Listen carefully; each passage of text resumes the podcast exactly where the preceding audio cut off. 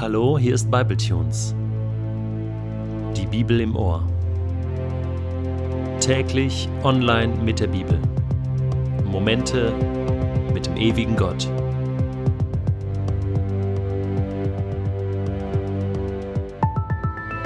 Der heutige Bibletune steht in Matthäus 26, die Verse 69 bis 75 und wird gelesen aus der neuen Genfer Übersetzung.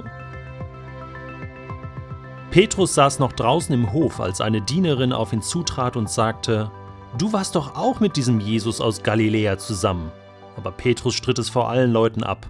Ich weiß nicht, wovon du redest, sagte er. Als er danach zum Eingangstor ging, sah ihn eine andere Dienerin und sagte zu denen, die dort standen, Der war auch mit diesem Jesus von Nazareth zusammen. Wieder stritt Petrus es ab, diesmal sogar mit einem Schwur. Ich kenne den Menschen nicht. Doch es dauerte nicht lange, da traten die Umstehenden auf ihn zu und sagten, Natürlich bist du auch einer von ihnen, deine Sprache verrät dich. Petrus begann Verwünschung auszustoßen und schwor, ich kenne den Menschen nicht. In diesem Augenblick krähte ein Hahn. Da erinnerte sich Petrus daran, wie Jesus zu ihm gesagt hatte, Bevor der Hahn kräht, wirst du mich dreimal verleugnen. Und er ging hinaus und weinte in bitterer Verzweiflung. Oh Mann, Petrus, was bist du nur für ein Angsthase? Was bist du nur für ein Weichei geworden? Wie konnte aus dir, dem starken Jünger von Jesus, dem Felsen, so wie er dich mal getauft hatte, Petrus, nur so ein, so ein Weichei werden? Okay, du bist mal ein paar Schritte auf dem See gegangen. Aber ansonsten hast du nur eine Riesenklappe gehabt, die ganze Zeit schon. Das hat sich ja sozusagen angebahnt, wolltest mit Jesus in den Tod gehen.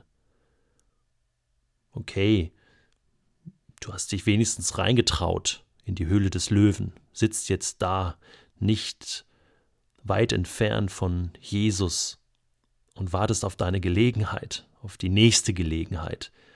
Vorhin da bist du ja auch schon eingeschritten im Garten Gethsemane, hast dein Schwert gezogen und dem Tempeldiener das Ohr abgeschlagen. Und Jesus müß, musste dich wieder einmal maßregeln.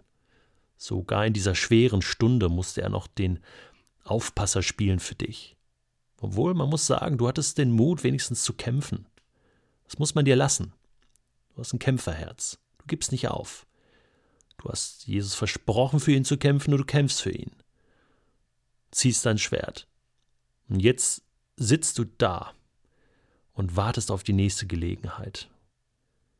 Ich glaube, du glaubst tatsächlich, dass du Jesus da rausholen kannst, oder? Du glaubst tatsächlich, dass es noch nicht vorbei ist. Dass es noch mal eine Gelegenheit gibt, dass Jesus doch noch den Königsthron in Jerusalem besteigen kann, oder? Das ist ja deine Erwartung, das ist ja deine Vorstellung. So bist du ja groß geworden. Irgendwann wird der Messias kommen und er wird euch von den Römern befreien. Und was war das für ein tolles Gefühl, als du mit Jesus eingezogen bist in Jerusalem? Er reitet auf einem Esel, du läufst nebenher. Die Begeisterung.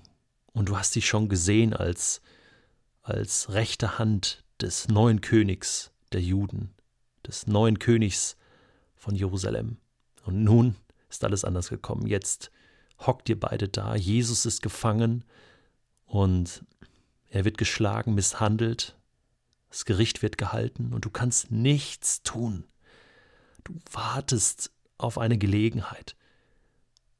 Und dann kommt diese Dienerin, diese blöde Dienerin, die vermasselt alles. Sie quatscht dich auch noch an und du denkst, oh nein, Junge Frau, lass mich in Ruhe. Nur das nicht. Und sie erkennt dich wieder. Sie erkennt dich und, und sie weiß genau, wer du bist. Du bist doch auch mit diesem Jesus gewesen und im ersten Moment streitest du es ab, weil du willst dich nicht zu erkennen geben. Du willst nicht, dass deine Deckung und deine Mission, Jesus zu befreien, hier komplett auffliegt. Du willst die Chance noch nutzen. Und deswegen greifst du zu dieser, naja, nennen wir es mal Notlüge. Aber es kommen immer mehr dazu. Immer mehr Menschen erkennen dich. Und sie lassen dich locker und Sie wissen genau, wer du bist. Du bist Petrus, der Fels. Du bist einer von Jesus. Von diesem Jesus, der da jetzt sitzt. Und du streitest es ab. Du willst es nicht wahrhaben. Und irgendwann schlägt das Ganze um. Irgendwann bricht alles bei dir zusammen, reißen alle Dämme. Denn du weißt, du kannst diesem Jesus nicht mehr helfen. Ihm ist nicht mehr zu helfen. Er geht in den sicheren Tod und er hat es euch dreimal gesagt. All das fällt dir jetzt wieder ein, aber du willst es nicht wahrhaben.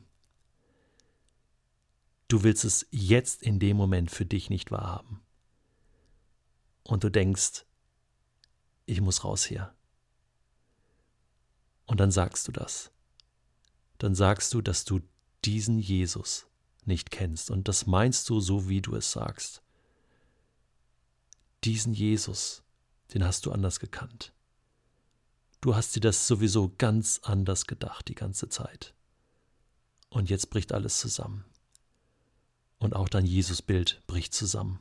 Dein ganzes Gottesbild bricht zusammen. Dein ganzes Leben ist nur noch ein Scherbenhaufen. Und du sagst und du schwörst, dass du diesen Menschen nie gekannt hast. Und dann läufst du raus und du weinst. Ein weinender Fels. Ein Mann, der in bitterer Verzweiflung weint. Ich glaube, Petrus, du bist doch kein Weichei. Ich glaube, du bist ein Fels. Ich glaube, Du bist jemand, der sagt, was er denkt, der ehrlich ist, der verzweifelt ist. Du bist ein mutiger Mann.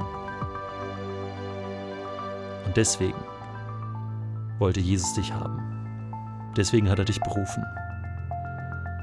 Deswegen wird er dich auch einmal fragen, ob du ihn liebst. Und im tiefsten deines Herzens liebst du Jesus.